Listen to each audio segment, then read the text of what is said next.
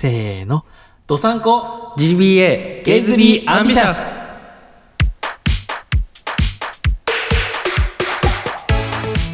皆さんお晩です、ショコラです。ドサンコ GBA ゲイズビーアンビシャス第44回目が始まりました。このポッドキャストは北海道に住むオタクのゲイ2人が好きなことを喋って大志を抱きつつ男を抱き男に抱かれるために頑張るしょうもない番組です。また、このポッドキャストは、ポッドキャストゲイバー玉川の公式後輩番組という名の公式リスペクト番組です。そして、としきくんは相変わらず自宅待機という形で、ショコラが一人でお送りいたします。早速お便りいきますね。アンビシャスネーム、しんごさんですね。ありがとうございます。ショコラさん、としきくん、おばんです。しんごです。えー、ショコラさん、ゲイポハウスの企画ありがとうございました。様々なゲイポメンバー、しかも今回は関西勢、海外勢も巻き込んでの統一企画で、普段聞けないそれぞれのおうち時間の話は刺激の少ない自粛期間の一つの楽しみとなりました。本来ならそれぞれのメンバーにお礼するところなのでしょうが、今回は代表してショコラさんにお礼させていただきます。今回入ってなかったとしきくんはどんなおうち時間を過ごしていたのでしょうかまた対面収録が始まれば聞かせていただきたいですね。ではでは、したっけねだそうです。ありがとうございます。そうですね、代表の 我らのところに来てしまいました。こんな素敵なお便りが。あのー一応、ハッシュタグゲイポハウスっていうのは統一して出してるんですけれども、あのーそれぞれ感想があれば、それぞれの番組のハッシュタグにつけてつぶやいていただければ、ツイートしていただければ多分それぞれの番組で返してくれるんじゃないかなと思うんですけれどもね、いやー、本当にやり遂げた感、やり遂げた感、なんか、うん、本当皆さんの力があってっていう感じなので、我は特に何もしてないんですけど、いい企画だったんじゃないかな。いや、本当にもう、この期間が終わって、今度は、じゃあ、関西勢、海外勢巻き込んで、リアルでね、こう、オフラインで、あの、一堂に会せればいいなっていうのは、毎回この、ゲーボハウスの会、話をするために思いますね。うん。で、えっ、と、自粛期間というか、緊急事態宣言というのは解除されたんですけれども、まあ、未だに感染者は出ているっていう状況なので、まあ、油断した時がやっぱ一番怖いので、皆さんもね、気を引き締めて、感染リスクの少ない行動をとっていただくようにお願いいたします。別にね、報道番組でも何でもないから、こんなこと言う必要ないんですけどね。はい。それでは、えー今回もよろしくお願いします。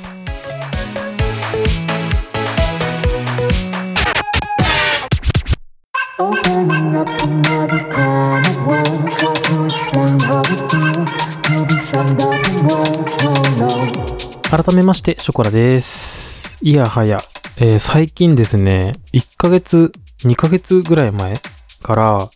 とあるゲームを始めまして、我のツイッターをね、見てる人は、多分お察しがつくと思うんですけど、ファイナルファンタジーの14、ファイナルファンタジー14を始めたんですよ。で、あの、リスナーさんの中にもあのね、あの、ファイナルファンタジーやったことあるって方もいらっしゃると思うんですけど、この14っていうのが、オンラインゲームなんですよ。基本的にメインストーリーもありつつ、サブストーリーもあるんですけど、MMORPG って言って、他に同時接続で一緒にプレイしてる人がいて、その世界にいる人がいて、やりとりもしたり、一緒に攻略したりとかしたりっていうことができるゲームなんですけれども、あのですね、なんでこんな、あの、話をしてるかっていうと、3年ぐらい前に、ちょっとだけやってたことあったんですよ。1ヶ月、それも1ヶ月2ヶ月ぐらいだったんですけど、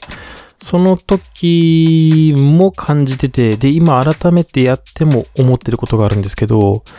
めちゃくちゃ民度がね、高いんですよ。FF14 って。嫌なことされたことないし、嫌なこと言われたこともないし、すごい優しい世界なんですよね。FF14 って。なんでかなって思ったんですけど、あの、まあ、我 PS4 でやってて、あと他にはパソコンもあったりするんですけど、それぞれやるにあたって、まあ、プレステだったら、あの、プレイステーションでネトゲ、ネトゲというか、オンラインでプレイするとき、あの、例えばデッドバイデイライトでやったり、えーモンスターハンターとかでやったり、をやるときに必要な、あの、その PS ネットワークの契約とは別に、ゲーム単体で1ヶ月2ヶ月とかの利用券を買わなきゃいけないんですよ。FF14 って。つまり、月額料金がかかるってことですよ、要は。なんですけど、ソフトを買うにもお金がかかって、で、あの、プレイするにも毎月お金がかかるということになると、まあ、その時点でやらない人っていうのはいるんですよ。こう、お金かかるから、つって。で、そうすると、キッズがいないんですよ。いないことはないと思うんですけど、少ないんですよね。なので、大体こう、ちゃんとマナーがしっかりしてる人たち、ちゃんと対話ができる人が多くて、まあ言うて我、ね、コミュ障なので、あんまりね、そこら辺にいる人に話しかけたりっていうのはできないんですけど、他の MMORPG、ネトゲとかやってても、あの、例えばダンジョンに行くとか、あの、どっか攻略しなきゃいけないっていう場合だと、そこら辺の街にいる人に、どこどこ行くんですけど、手伝ってもらえませんかっていう声かけをしなきゃいけないんですよ。知らない人たちに。まあ、そこで生まれる友情っていうのはあると思うんですけど、この FF14 って何がいいって、基本、そのメインストーリーって、ソロでやらなきゃいけないんですよ。メインクエストのイベント戦とかもあるんですけど、それも基本的には一人でやんなきゃいけないんですよね。で、たまにダンジョンに行かなきゃいけないんですけど、そのダンジョンに行くときに、えっ、と、コンテンツファインダーっていう名前の待合システムみたいなものがあって、で、これを使って、えーデッドバイデイライトとか、えーフォートナイトとか、あそこら辺やったことある人わかると思うんですけど、あの、野良？そこら辺にいる他人とパーティーを組まなきゃいけないんですよ。でも、FF14 ってそのコンテンツファインダーっていう待合システムを使ってダンジョンに潜っても、なんて言うんでしょう、ダンジョンって基本的に一本道なんですよね。入り組んではいるんだけど、一本道で行くことができるんですよ。なので、どこそこ行くとかっていう相談とかもなくて、基本的にそのダンジョン潜った瞬間に、あ、よろしくお願いしますって、初心者ですとか、初めてのダンジョンです、よろしくお願いしますぐらい言って、あとはもうダダダダって攻略してって、最後のボスを倒した時に、じゃあそのダンジョンがクリアしました、つったら、ありがとうございました、とか、お世話になりました、つってみんな出てくるんですよ。もうその二言しかない。ほぼ。もちろんあの、話しかければ皆さんちゃんと答えてくれるんですけど、基本的にそれしかない。ので、コミュ障でもすごいやりやすいんですよ。必要最低限で済むので。うん。私、その、やっぱみんな同じ道を進んでいるので、初心者に対して優しいんですよ。FF14 って始めた瞬間に画面の情報量めちゃくちゃ多いんですよね。なので、操作方法とかも結構難しかったりとか、あと、えっ、と、FF なので、ジョブっていう、まあ、システムがあって、剣士だったり、えー魔法を使うにしても、えー黒魔法、白魔法、みたいな、えー弓の人もいて、みたいな、召喚師もいて、みたいな感じなんですけど、それぞれ役割が、あの決まってるんですよね。具体的にこう、なんて言うんでしょう。ゲーム側が言うことじゃないんですけど、でも、そのやっぱやっていく上でプレイスタイルっていうのが決まってるんですよ。ジョブによって。で、だからそのいろんなジョブがある中で、こう、やっぱ前衛の人が大変だったりとか、あと回復役がすごい大変だったりするんですよ。こういうゲームって、パーティーだから。優しいんですよ。皆さんそれを知ってるから。歴代の先輩方は。なので、今、つけてほしいスキルつけてないですよね、とか、こう優しく言ってくれて、つけてなかったです、ごめんなさい、みたいな感じのやりとりもして、済ます、みたいな。うまく攻略する、みたいな。っていう。で、あの、初心者マークが、あの、名前につくんですよ。だから、初心者の人は明らかに初心者ってわかるんですよね。で、まあ、プレイしていくっていう形で、で、基本メイン進めてって、で、またあの、ダンジョンっていうところに潜んなきゃいけないから、コンテンツファインダーを使って、待合して、で、ダンジョン潜って、またメインストーリーやってみたいな感じなんですよね。うん。すごいね、優しい世界。本当に。やっぱそのスプラトゥーンとか、えっ、と、デッドバイデイライトとかやってると、煽る人とか、あと、なんて言うんだろう。こう、ふざけてプレイしてる人とかもやっぱいるんですよ、ネタで。まあ、ね、楽しみ方はそれぞれだからいいんですけど、なんて言うんでしょうね。ちょっとやめてほしいなってやっぱ思う時あるんですけど、こう、自分は真面目にやりたいのに、みたいな。でもそれが FF14 だともう基本的に真面目にやるっていうか、あの、目標に向けてみんなで進むぞっていう意志が強いので、やりやすい。変に気を揉まないで済む。いいゲームです。本当に。で、あの、例えば、スマホのゲームとかアプリゲーあるじゃないですか。まあ、パズドラとかでも何でもいいんですけど、そういうのって、今から始めても追いつけないんじゃないかって思うじゃないですか。やっぱその友達とかがやってても友達って大体めちゃくちゃやり込んでる人だったりするから、じゃあ、ダンジョンとか行っても、あのー向こうはレベル70で、こっちはレベル1で、一緒にやっても面白くないんじゃないかみたいな、思うじゃないですか。てか、そう思うと思うんですよ。我もそう思ってました。でも初めて分かったんですけど、レベルシンクっていうシステムがあって、そのレベル70の人でも、ダンジョンによって上限レベルが決められてて、それに自動に引き下げられるんですよね。なので、使えていたスキルが使えなくなったりするんですよ。だから、ケアル側が使えたんだけど、ケアルしか使えないとか、えーファイガが打ってたけど、ファイラしか使えないとか、そういうシステムになってて、だからあの、例えば、自分15レベルなんだけど、レベル70の人と一緒に行かなきゃいけないってなった時に、その人がもう自動的に下げられるから、レベル15とレベル17ぐらいで一緒にできるんですよ。で、あのーその先輩方はね、余裕のある優しい人たちなので、ああ、こういう制限もあるのか、みたいな。このダンジョンだとこれ使えないのか、難しいな、みたいな、なんか一種の縛りプレイを楽しむんですよ、大体。なんかそこも含めて、もうみんなが平和に過ごせるゲームだなって思うんですよね。うん。そしてあの、個人的にとてもおすすめなポイントがございまして、えっと、FF14 もうやっぱオンラインゲームなので、どんどんパッチって言ってアップデートされていくんですよね。あの、追加シナリオというか、あの、まあ、ストーリーの続きがどんどん追加されていくんですけど、今出てる段階の、えー漆黒のヴィランズっていうストーリーがあるんですけど、そこのパッチまで買うと、あのーキャラクターを作るときに、ロスガルっていう種族を選べるようになるんですよ。まあ、普通の人間、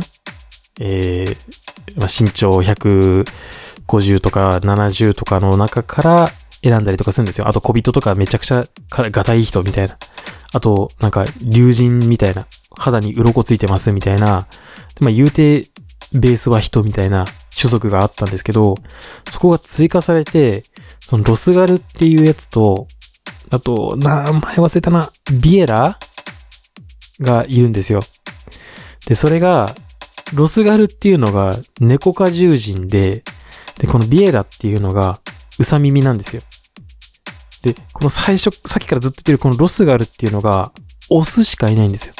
選んだら必ずオスになっちゃうんですよ。もう、それだけでこう、結構来るものがあるんですけど、あのーそのロスガルっていうのが、FF10 のロンゾ族、キマリとかいたじゃないですか。あの種族がベースになって FF14 に、あの、移されてるんですよ。だからその、FF14 の、えー舞台になってるエオルゼアっていう世界ではロスガルって名前なんですけど、エオルゼアじゃないところの、えー、地域ではロンゾ族って呼ばれてたりするんですよ、本当に。FF14 の中でも呼び方が違って。だからその、ロンゾ族を、要はね、ロンゾ族を触れるんですよ。もうね、その段階で激アツですよ。我が3年前にやった時は、あの、人間しか選べなかったので、なんか猫耳つけてるミコってっていう、あのーまあ、でもやっぱりベースは人間みたいな種族を選んでたんです。あ物足りなくて物足りなくて仕方なかったんですけど、ここに来てるロスガルが選べるっていうのがもうめちゃくちゃにハッピーだなと思って、ようやく、えー一人暮らしも始めたので、FF14 を再開して、もうロスガルのキャラクターを作るのに1時間ぐらいかけて始めましたっていう話です。もしリスナーさんの中にちょっとやってみようかな気になってたんだよな。レベルシンクっていう機能があるんだったらショコラともやれるんだなみたいなことを思った方がいたら、えー、ガイアサーバーのアルテマワールドっていうところにキャラクターを作ってください。そしたら我とできます。はい。といきなりね、あのまあ、長きにわたって FF14 のプレゼンをしたんですけど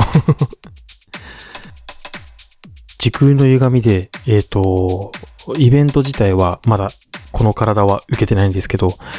配信してる頃には、とあるイベントが終わっているかと思います。えっと、ドサンコ GBA 自体は関係なくて、一応ショコラ単体で出てるから、あんまり話すことでもないんですけど、あの、同じポッドキャストをやってる寿司さんと小田急線さんと一緒に、えータンクエンターテイメントさんで、いい音流そうキャバクラ幕府っていう、なんだこのタイトル。いい音流そうキャバクラ幕府っていうイベントをね、えー、イベントっていうかまあ、企画を、えー6月7日のお昼頃にやってるはずなんですよ。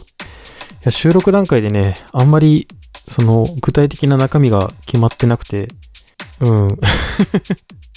なんか設定もざっくり決めてて、一応ね、あのーこの収録段階では明日細かく打ち合わせする予定なんですけど、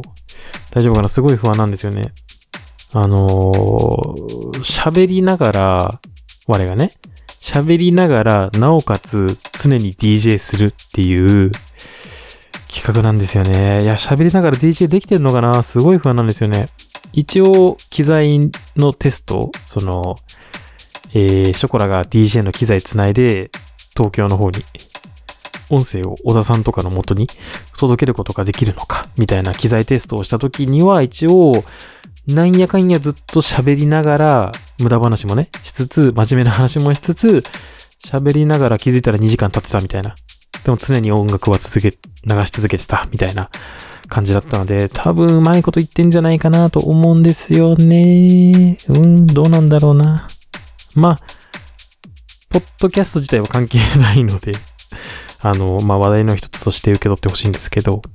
といったところでここまでにしようかな。えー、引き続きお便りお待ちしてますので、どんどん送ってきてください。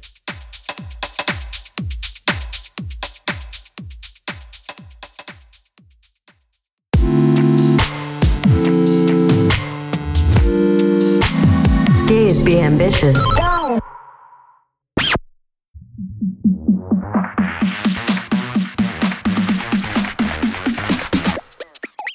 Come on. 各週火曜日配信をしております、ドサンコ GBA エンディングのお時間です。このポッドキャストでは、あなたからのご意見、ご感想などのメッセージを募集しています。トークテーマなども募集してますので、どうぞお気軽に送ってください。公式お便りフォームから、Twitter の DM から、どちらからでも、どこからでも、どなたからでもお待ちしております。Twitter の ID は、アットマーク、ドサンコアンダーバー GBA、アットマーク、DOSANKO アンダーバー GBA です。また、ツイッターでご感想などをつぶやく際は、ぜひ、ハッシュタグ、ドサンコ GBA をつけてつぶやいてください。ドサンコは漢字、GBA はアルファベットでお願いいたします。ポッドキャストの説明文にも URL や詳細が載ってますので、チェックしてみてください。そう、なんか、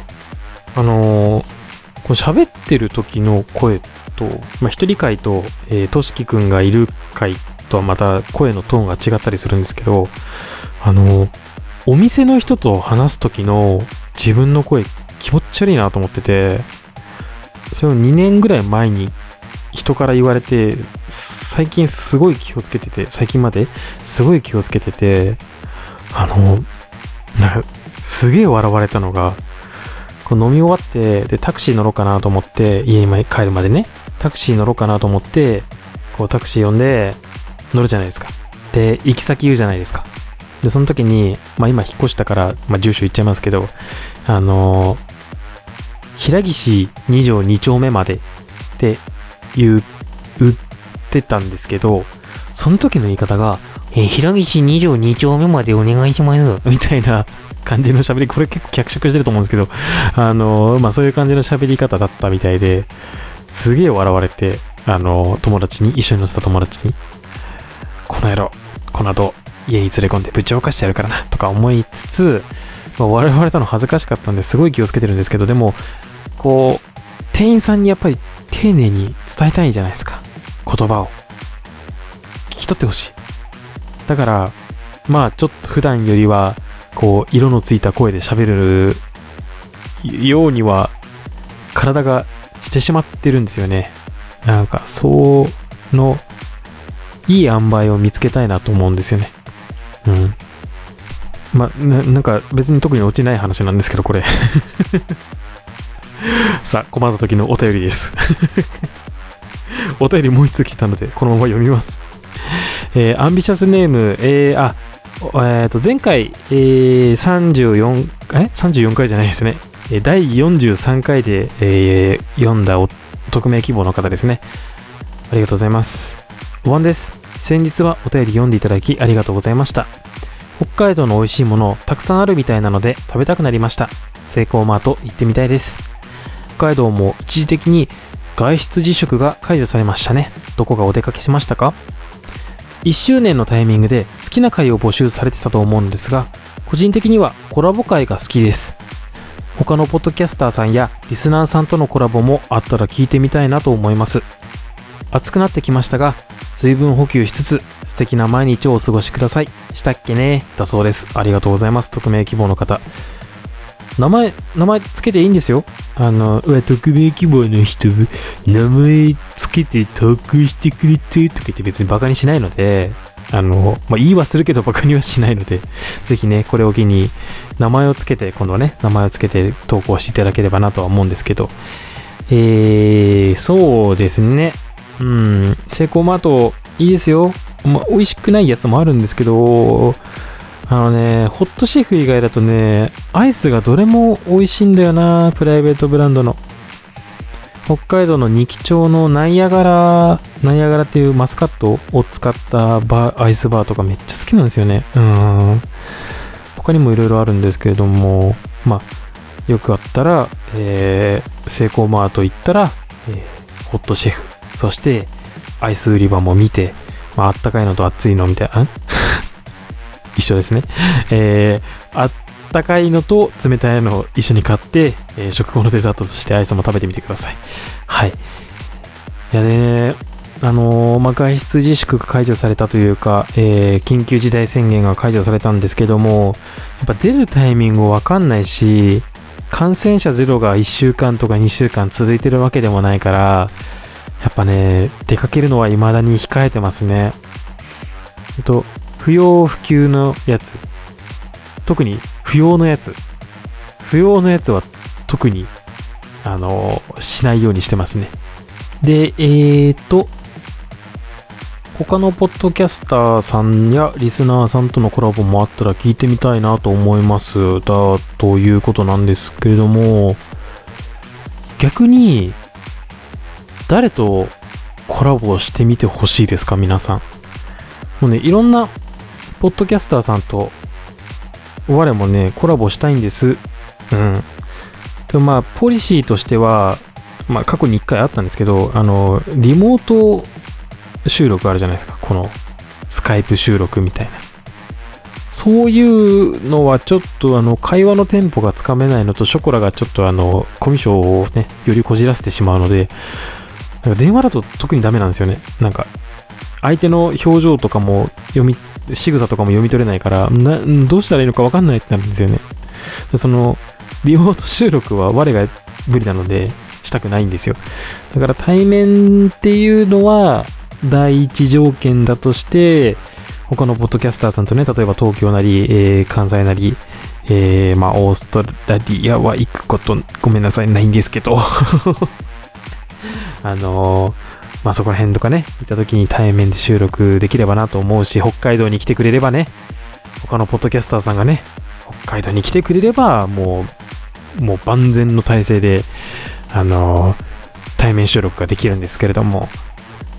あのーね、例えば今回ゲイポハウスに参加していただいた方っていうのは、もうそれぞれ我、一人一人喋りたいなって思ってる方だし、うーん、誰、誰がいいんでしょうね。やっぱ、テクニカルな話をできそうな、やっぱローソンさんとかだったりとか、ねじ巻きラジオのねじ巻きさんだったりとか、そこら辺とか、あとはやっぱり、こう、オタクトークができそうな音楽と人の3人とかなのかなとか、いろいろあると思うんですけど、よかったら、あの、ハッシュタグとかで構わないので、えー実現するかしないかはさておいて、えーポッドキャスターの方だったりとか、あと、ハッシュタグを普段投稿してくれてる、お便りを投稿してくれてる、えーリスナーさん、あの人と喋ってみてほしいっていう、そういう要望とかあれば、あの、聞くだけ聞きます。実現も可能ならしたいです。ただ、リモート収録はしたくないです。はい。まあ、そんなわがままも言いつつ、あの、このエンディングの呼び込み文でも言ってますけど、えーご意見、ご要望お待ちしてますので、ぜひともそれを踏まえた上で、あのご意見をいただきたいなと思います。うん。リスナーさんの、ああしてほしい、こうしてほしいをできるだけ叶えたいなと思う思うので、ね、うん。よろしくお願いします。歯切れの悪い回が続いてるんですけど、ああ、対面で収録して、としきくんと、相手、もう、としきくんに久々に会ったらもう我どんなことするのかわかんないもう嬉しすぎて。うんうん。きっとね、そんな日が早く来るといいなって思いつつ、今回は締めようかなと思います。はい。それでは、登山コ GBA ゲイズビーアンビシャス。今回はここまでです。せーの、したっけねー。